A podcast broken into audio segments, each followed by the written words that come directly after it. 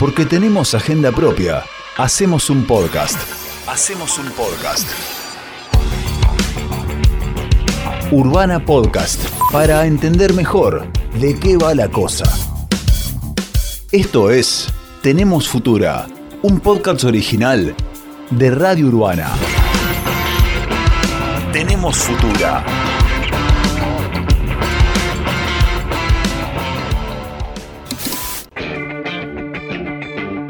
En el primer episodio hablaremos de acceso al hábitat como derecho humano. ¿Está garantizado el acceso al hábitat en Bahía Blanca?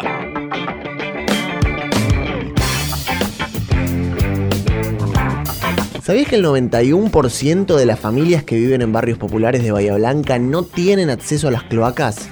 El 84% no tiene acceso al gas y un 54% no tiene acceso al agua potable. Mi nombre es Tomás Casela y esto es Tenemos Futura. Tenemos Futura, un podcast original de Radio Urbana. Acceso al hábitat como derecho humano, una tarea que debe garantizar el Estado. Para empezar es importante aclarar, ¿de qué hablamos cuando mencionamos al hábitat? ¿Es lo mismo hábitat que vivienda digna?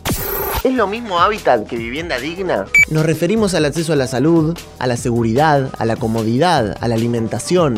No es solamente tener una casa en condiciones, es un concepto mucho más amplio que incluye todos esos elementos indispensables para el desarrollo de una familia. Concretamente, hablamos de garantizar el acceso al agua potable, a la energía, la calefacción y el alumbrado, a las instalaciones sanitarias y de lavado, a los medios para almacenar alimentos y eliminar desechos, al desagüe de los terrenos y a los servicios de emergencia. Entonces, nos preguntamos, ¿está garantizado el acceso al hábitat en Bahía Blanca? ¿Está garantizado el acceso al hábitat en Bahía Blanca? La respuesta concreta es no. La ciudad se encuentra muy atrasada en términos de acceso equitativo a un hábitat digno.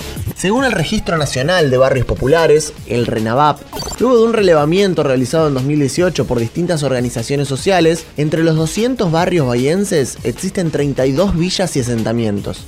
Entre los 200 barrios bahienses existen 32 villas y asentamientos. Facundo Damiani es integrante del movimiento Evita, una de las organizaciones que trabajó en el relevamiento de los barrios populares. Él nos explicó qué situación se vive en nuestra ciudad. Podemos hablar de 32 eh, barrios populares y villas, en un total de alrededor de 200 barrios que tiene la ciudad aproximadamente. Estamos hablando de un número sumamente grande, ¿no? Que, viven en situación con respecto a lo que son las conexiones de servicios básicos para desarrollar una vivienda, una vida digna, perdón. Estamos hablando del de 91% de, de las familias que viven en un barrio popular o en una villa de asentamiento no tienen acceso a cloaca, un 84% no tienen acceso a la red de gas, el 54% no tiene acceso al agua. Entonces verdaderamente es una situación que, es muy compleja. Además de todo lo que ya veníamos diciendo, ¿no? Que las ambulancias no pueden entrar a los barrios porque llueve una hora y está todo inundado, eh, se lastima alguien de la familia y tienen que ir al hospital municipal, se tienen que tomar un colectivo y verdaderamente todas esas son circunstancias que, que lejos están del significado que nosotros le queremos dar al hábitat. Para pensar soluciones a esta vulneración de derechos y respondiendo a una ley provincial que así lo indica, en Bahía Blanca se creó en 2017 el Consejo, Local, para el Fomento del Hábitat. ¿En qué consiste este espacio? El Consejo Local apunta a ser una herramienta que tengan los vecinos para discutir el hábitat y tiene como objetivo construir desde el consenso estrategias que desarrollen un hábitat urbano un poco más accesible para los y las bahienses. Lo interesante del Consejo es la cantidad de instituciones que lo conforman. Está constituido por representantes del Ejecutivo, del Legislativo, de organizaciones sociales que actúan en el territorio, de ambas universidades nacionales de la ciudad y de distintos colegios profesionales. En teoría, todo bien, pero ¿cómo funciona efectivamente el Consejo? Esto nos explicó Facundo Damiani. Aún en el 2021 8 de abril no hemos tenido todavía una reunión. El Consejo Local del Hábitat no ha no se ha activado en lo que va del 2021. Eso es importante y creo que demuestra también y refleja un poco el sentido que tiene no solamente el hábitat, sino también un espacio de consenso para desarrollar estrategias para generar una mejora ¿no? en, esto que nosotros decimos que, es el hábitat y el acceso al hábitat.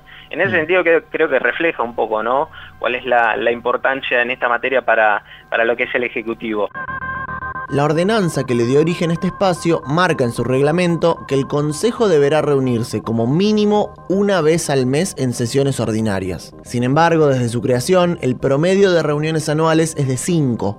Esto lo consultamos con Martín Castro, quien es presidente de este consejo y además director general de Planificación y Desarrollo Urbano del municipio. Esto nos decía el funcionamiento virtual, la verdad que sobre todo las últimas sesiones fueron muy complejas. La cantidad de participantes realmente fueron bastante complejas. Él pidió hacerlas presenciales. Hicimos una presencial sobre fin de año y este año no nos hemos reunido todavía. Creo que el Consejo Provincial tuvo una reunión. Nos agarra ahora toda esta situación donde también estamos reviendo un poco la modalidad en la cual este va a funcionar. Pero bueno, convengamos, fueron el año pasado y este parece que va a ser eh, eh, similar. Estamos todos complicados en cuanto a, a poder organizar y poder este, conformar este tipo de espacios de participación un poco, si no son masivos, pero sí son multitudinarios.